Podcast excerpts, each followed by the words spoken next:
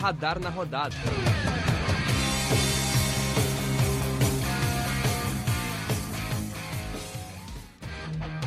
Fala pessoal, tudo bem? Tá no ar o Radar na rodada número 32. Vamos debater sobre a situação do Grêmio, a situação do Inter, os demais times, tanto da Série A quanto da Série B, Série C, Série D, Seleção Brasileira e os gaúchos na Liga Nacional de Futsal, que está indo para a fase mata-mata. Estão comigo Alexandre Rocha, tudo bem, Alexandre? Boa noite, André. Boa noite, Lucas, que vai se apresentar daqui a pouco. Boa noite a todos que estão nos ouvindo, é, independente do horário. É, vamos falar bastante aí sobre a rodada dos gaúchos, a seleção brasileira e os gaúchos também no futsal, como tu disse. Isso aí, como é que tá, Lucas? Tudo bem? E aí, André e Alexandre, boa noite, bom dia ou boa tarde para horário que você estiver nos escutando. Sempre bom estar aqui mais uma semana para falar de muito futebol. Vamos começar então pelo Grêmio, que na 26ª rodada enfrentou o Fortaleza fora de casa. Já havia sido demitido o técnico Filipão e o interino Thiago Gomes comandou a equipe. O que, que dá para falar sobre o jogo? O Grêmio melhorou uh, em relação a si mesmo, mas infelizmente aos 35 do segundo tempo o Grêmio sofreu um gol e aí se desestabilizou e não conseguiu a vitória, Lucas. É, esse jogo eu acredito que é o jogo que mais dá para relevar, André, até porque o Thiago Gomes testou uma escalação, né? Foi para um 5-3-2 ou, um 3, ou até mesmo um 3-4-1-2 com os laterais mais avançados.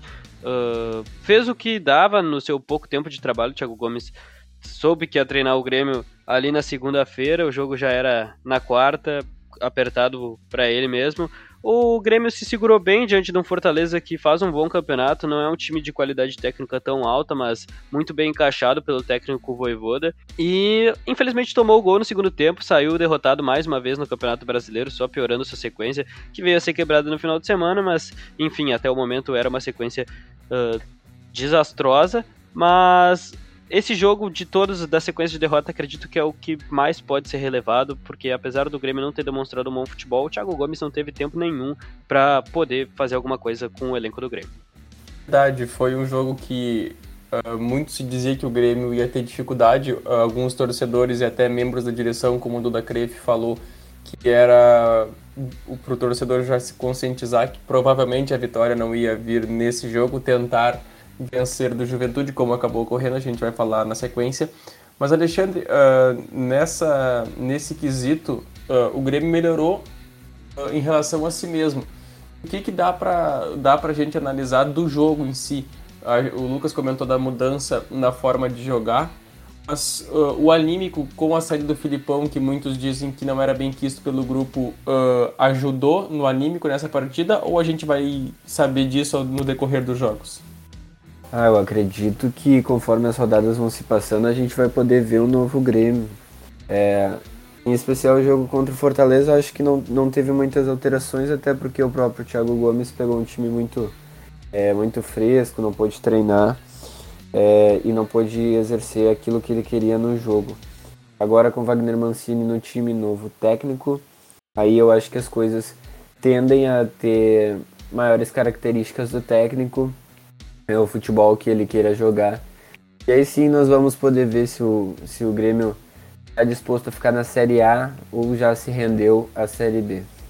É verdade. Uh, o Grêmio, depois da derrota contra o Fortaleza, o vice de futebol Marcos Herman pediu demissão na, na quarta-feira após o jogo. E na quinta, uh, já uh, no meio de especulações para o novo técnico, foram, foram contratados para o cargo da direção o Denis Abraão e o Sérgio Vasquez, que vão assumir o papel que vai fazer o meio-campo entre a direção e o vestiário.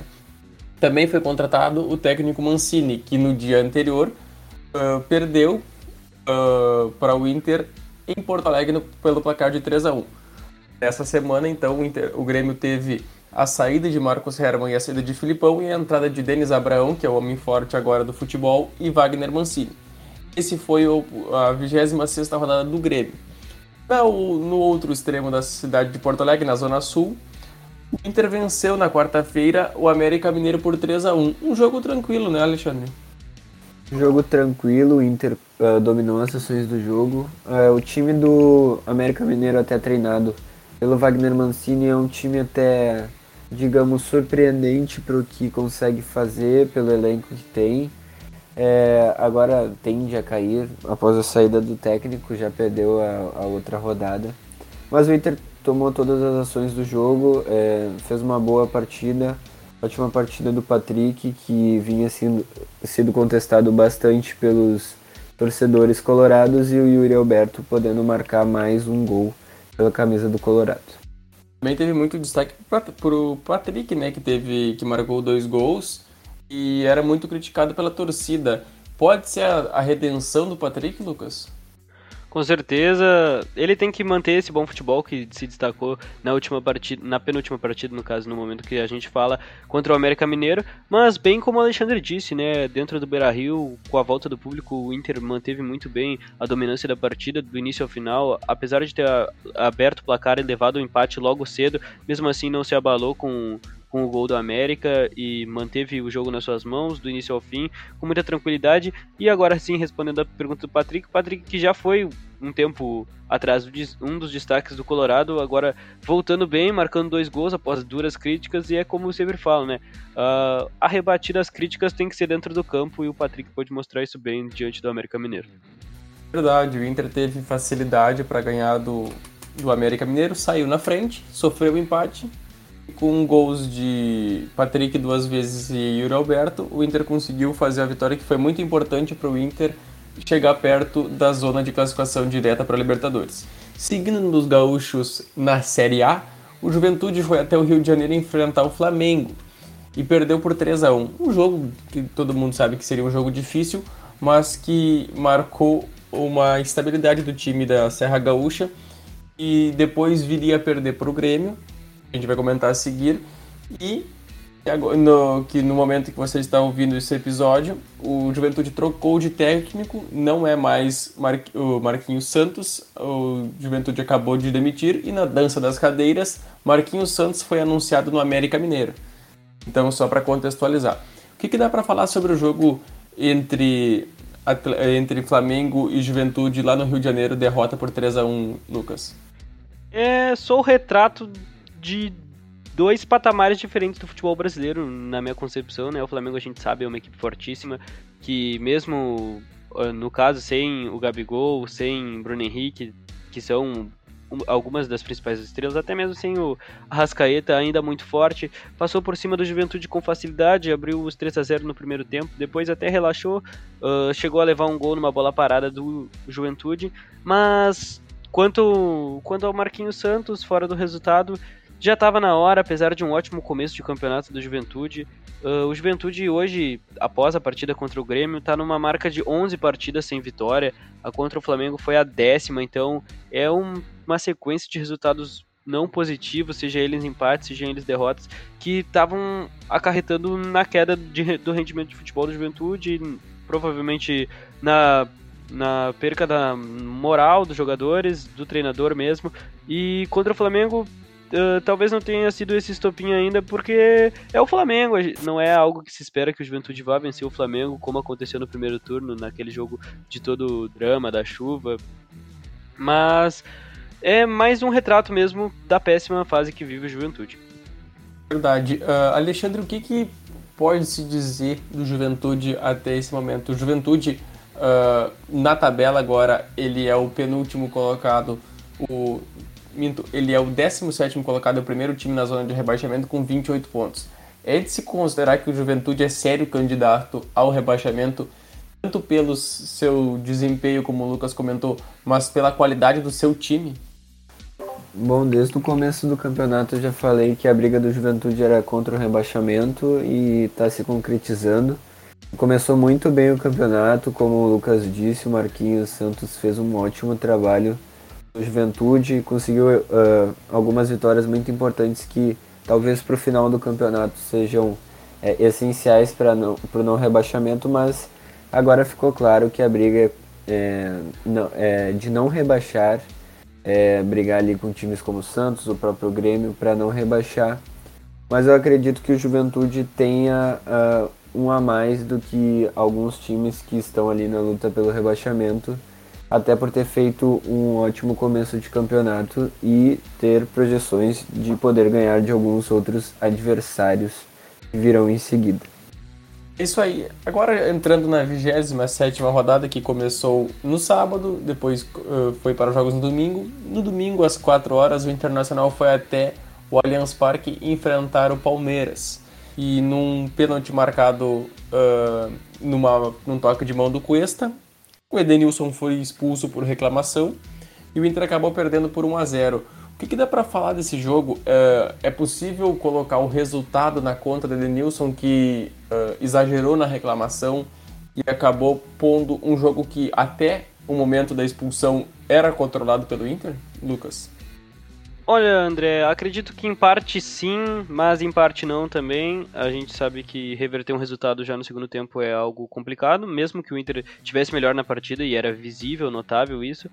O Palmeiras apesar de estar na final da Libertadores, era um time que vinha de sete jogos sem vencer, então uh, também não vive sua boa fase, conseguiu chutar apenas três bolas ao gol, ao gol do Marcelo Lomba. Uh, o Edenilson ter se excitado na, na hora do pênalti, de fato custou um jogador em campo e não é só um jogador, é um organizador. O Edenilson é muito importante para o sistema de jogo colorado e isso faz falta quando você precisa buscar o resultado depois do 1 a 0 no gol convertido, no pênalti convertido pelo Rafael Veiga. Uh, fez falta para o Internacional ter o Edenilson em campo e, claro, se o Inter fosse buscar um empate ou uma vitória, seria crucial tê-lo em campo. Então acredito que um pouco de culpa sim, mas não inteira porque o resultado já era desfavorável. Vale lembrar que no sábado, noite anterior à partida, uh, teve muitos rumores de que Oscar Tabares, técnico da seleção uruguaia, iria sair do comando técnico da Celeste e foi ventilado uma possível contratação do técnico do Inter. Alexandre, isso interfere no desempenho da equipe, visto que uh, as, informações, as informações dão conta de que Tabares vai ficar até o final do ano e com isso Aguirre fica só até o final do ano para depois assumir a seleção. Isso pode uh, trazer um ânimo diferente pro vestiário, visto que os jogadores podem não, podem não se preocupar com o técnico, porque ele no final do ano pode sair? Eu acredito que não. Acho que até o final do campeonato o Inter vai fazer sua parte, sendo com um técnico ou com outro é, é bem provável que o Aguirre no final do Campeonato Brasileiro e no final do ano já vá para comando da, da seleção uruguaia. É, mas agora em termos de continuidade de trabalho, com certeza vai fazer uma grande diferença. O Aguirre que estava conseguindo é, propor o seu estilo no Inter, o Inter estava tendo é, grandes atuações com ele, melhorando cada dia mais, a cada jogo mais. E uh, infelizmente ele a gente não sabe até o momento se ele vai sair ou não, mas muito, muito indica-se que sim. Então, se, se concretizar isso, é, uma continuidade de trabalho para o futuro vai ser bem afetada com a saída do Aguirre e a entrada de outro treinador. Seguindo então com o Grêmio, que às 6h15 de domingo enfrentou o Juventude, o clássico gaúcho, saiu muito bem com dois gols uh, em dois minutos, um gol aos 23 e outro gol aos 25, gols de Douglas Costa e Diego Souza. Depois teve o gol do Vila Sante e o Grêmio sofreu dois gols, sendo um no final do jogo. O que dá para falar desse jogo, visto que o Grêmio teve um grande apoio da torcida que praticamente lotou a quantidade necessária que pode entrar na arena, que é em torno de 16, 17 mil torcedores. O Grêmio conseguiu botar mais de 15 mil o que a gente pode dizer, Lucas, em relação ao apoio da torcida foi tão fundamental assim para o Grêmio conseguir a vitória ou foi uh, uma soma da, da vassoura nova, como a gente chama aqui, a entrada do Wagner Mancini e do Denis Abraão? André, acredito que um pouco de tudo. A gente sabe que na situação em que o Grêmio se encontra, a torcida é crucial e também pode ser crucial para um possível rebaixamento, porque já aconteceu na Arena no caso de o Grêmio sair atrás no placar e a torcida já, já reclamar bastante, mas nesse domingo foi o contrário, a torcida empurrou, o Grêmio jogou bem o primeiro tempo, venceu com tranquilidade o Juventude. Claro, o placar é um 3 a 2 Mas é um 3 a 2 com um 3 a 0 aberto que o Grêmio se desleixa no segundo tempo, leva um gol já nos acréscimos, permite o Juventude chutar apenas três bolas em gol no jogo inteiro. Então, é um 3 a 2 que dá a cara de um placar apertado, mas diferente de como foi o jogo, o Grêmio dominou bem o primeiro tempo, no segundo tempo ainda chegou a ampliar o placar, uh, muito por parte dessa torcida e também acredito que um pouco por parte da mudança, a mudança do Filipão e do Herman pro Abraão e pro Wagner Mancini, sim, já pode ter mudado um pouco o ânimo do elenco gremista. Alexandre, tu acredita que uh, o Grêmio deve manter ou deve continuar fazendo, se possível, uh, esse mesmo estilo de jogo que fez contra o Juventude para os próximos jogos em casa, visto que o Grêmio tem mais oito partidas em casa e precisa ganhar mais seis, ou seja, uh, a Arena pode ser fundamental nessa escapado do rebaixamento.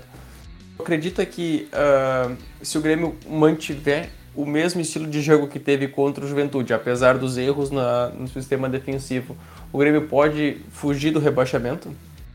Bom, eu acredito que cada adversário é um adversário diferente. Tem adversários que tu pode é, jogar numa formação mais ofensiva, outros tu tem que jogar numa, numa formação mais defensiva. Mas agora o Grêmio estando em casa, ele tem que tomar as ações da partida, seja lá qual for o adversário. A gente sabe que na prática muitas vezes não acontece isso, pois a gente tem adversários muito qualificados aí no campeonato, como o Flamengo, Atlético Mineiro, entre outros. É, mas o Grêmio tem que tentar cada vez mais uh, se impor na, na sua casa com a ajuda da sua torcida para poder sair com os resultados e sair de uma vez dessa zona do rebaixamento, né? É, a gente sabe que se for um adversário mais complicado, é, tomar as ações do jogo, porém uh, também contando com a defesa bem sólida, mas eu acho que o Wagner Mancini agora chegando vai tentar reestruturar tudo isso para o Grêmio tomar a cara do Grêmio de novo. Na próxima rodada, o Grêmio enfrenta a equipe do Atlético Goianiense fora de casa na segunda-feira às 8 horas. O Inter enfrenta o Bragantino na quinta-feira uh, num jogo de rodada atrasada pelo Campeonato Brasileiro. E a equipe do Juventude joga no sábado contra o Ceará em casa no Alfredo Jaconi.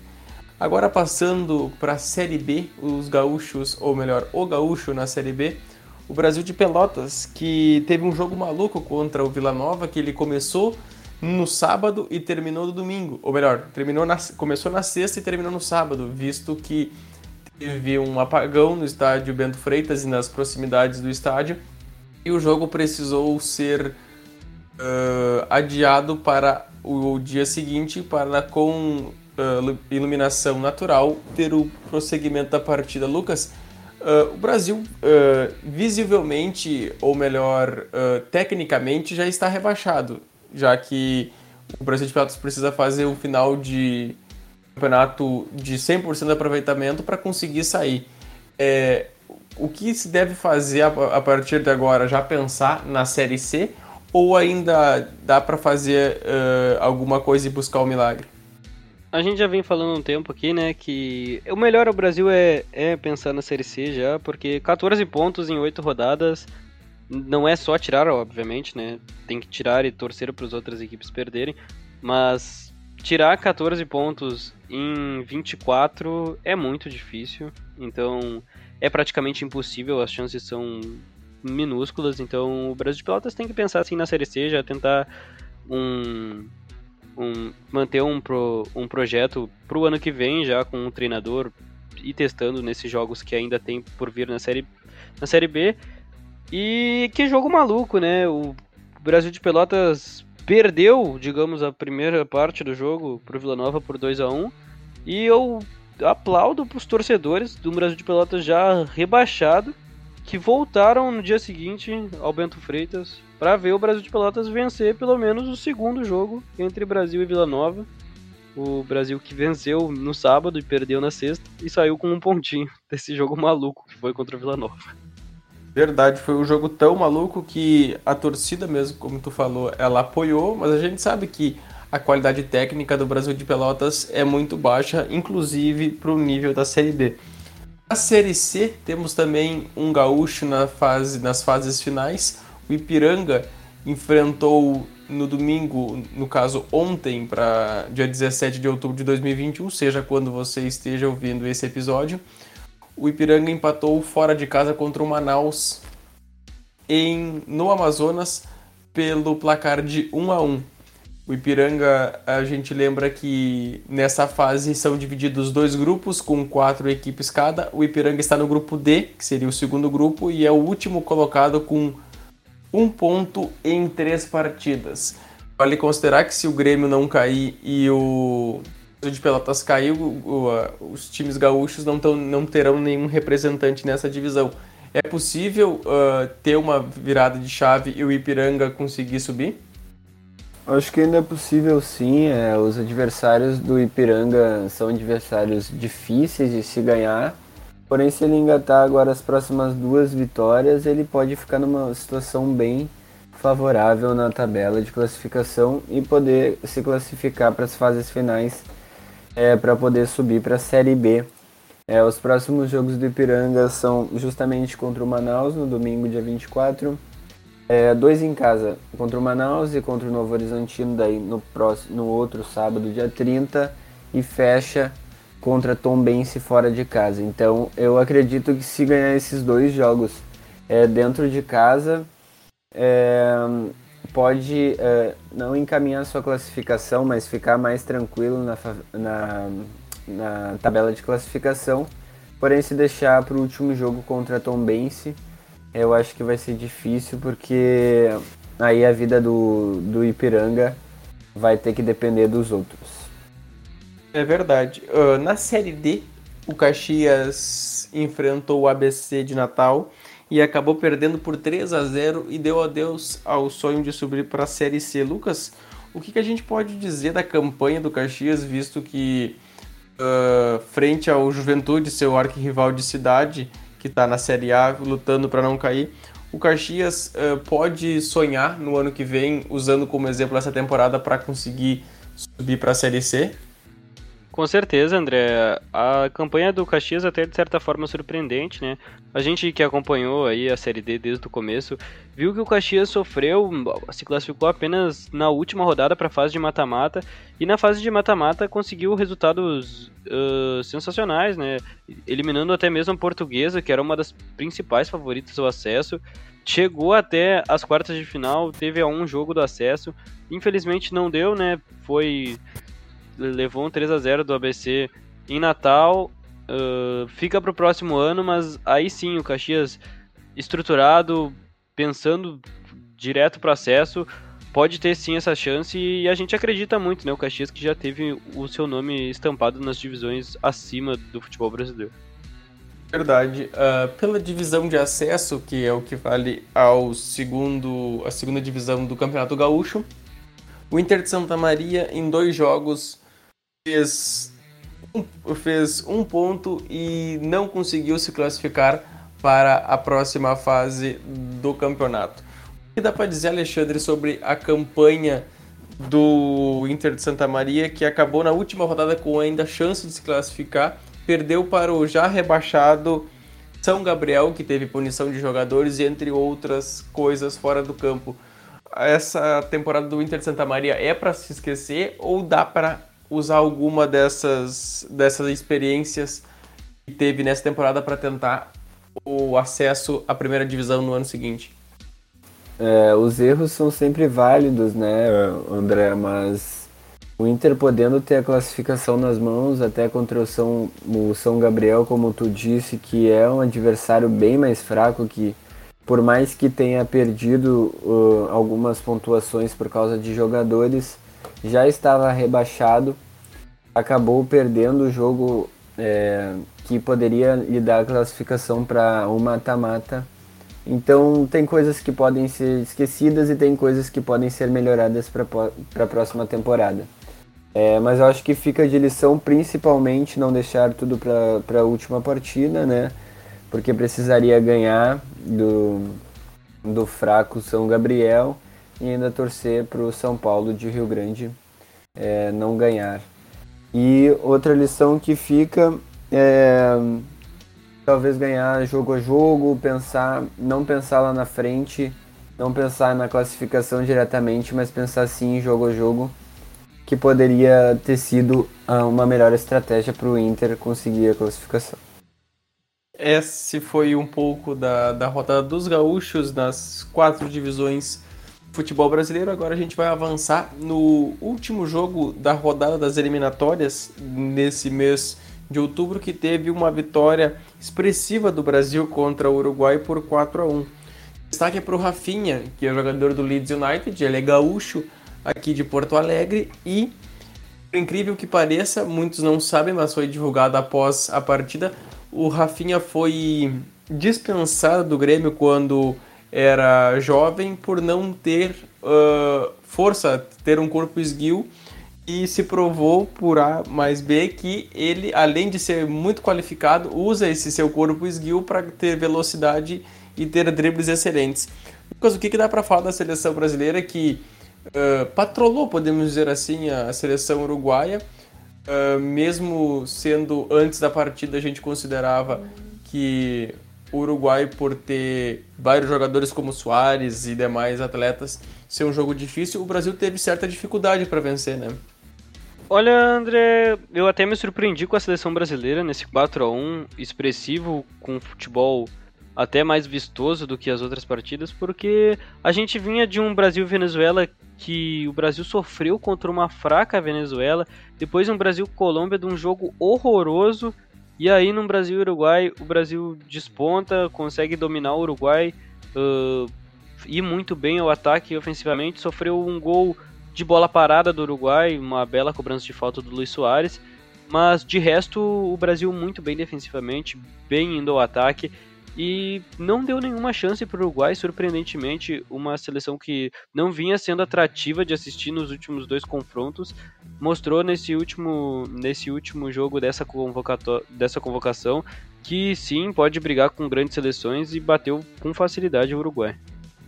Agora, saindo da, do campo e entrando na quadra, a Liga Nacional de Futsal, que é a primeira divisão do futsal nacional, em dois gaúchos que avançaram para a próxima fase são a CBF e o Atlântico Erechim. E possivelmente uh, a CBF teve a primeira fase invicta, não perdeu nenhuma partida, é uma das grandes favoritas ao título. Alexandre, tu tem as partidas dos gaúchos na Liga Nacional de Futsal? Isso aí, André. Dois gaúchos vão participar das fases de mata-mata, oitavas de final da Liga Nacional de Futsal. Como tu disse, a CBF foi o, a melhor campanha, com 10 vitórias e 4 empates em 14 rodadas, sendo o único invicto na atual edição da LNF. Então, no sábado, dia 23, nós teremos o outro representante gaúcho. Às 14 horas, o Atlântico de Erechim vai enfrentar o Campo Mourão em casa. E o, a CBF enfrenta no domingo, dia 24, a 1 hora da tarde, o Minas em Belo Horizonte. Os jogos de volta serão no próximo fim de semana, mas ainda não foram divulgados é, os locais, horários e os locais e horários dos próximos jogos. A presença ou não de público nos ginásios ainda será debatida pelos clubes em reunião agendada para a próxima semana. É isso aí. E um último recado antes da gente encerrar o, o programa, que no próximo domingo, para quem é amante de futebol, vai ser um dia cheio, porque tem Eu Clássico, tem Barcelona e Real Madrid, e na parte da tarde, iníciozinho da tarde, ali meio-dia e meia, 15 para uma, tem Liverpool e Manchester United, além do super clássico italiano Juventus Inter de Milão. Então, para quem gosta de futebol internacional e que curte uh, os maiores clássicos do mundo, esse domingo, o domingo que vem, no dia 25 de outubro, vai ser um domingo recheado. Alguma consideração, Lucas? Sobre o futebol, nada mais, mas querendo me despedir aqui, muito obrigado, Alexandre, muito obrigado, André, muito obrigado a você que nos escutou em mais um Radar na Rodada. A gente fica por aqui e até a próxima. Alguma consideração, Alexandre? Só agradecer a todos que estão nos ouvindo. Muito obrigado, André e Lucas, por participarem comigo aqui, resenhando sobre o futebol. É sempre bom lembrar o pessoal também de nos seguir nas redes sociais, arroba RadarUFSM no Twitter e arroba Radar Esportivo no Instagram. E nós sempre estamos postando as atualizações sobre Inter, Grêmio, Juventude e tudo o que acontece no mundo do esporte e do futebol. Obrigadão. Bom, eu sou André Ercolani, estive junto com Alexandre Rocha e Lucas Sena em mais um Radar na Rodada. A gente volta semana que vem com mais informações dos gaúchos nas divisões do Brasil e, na, e os demais jogos do futebol pelo planeta. Esse foi o Radar na Rodada e até semana que vem.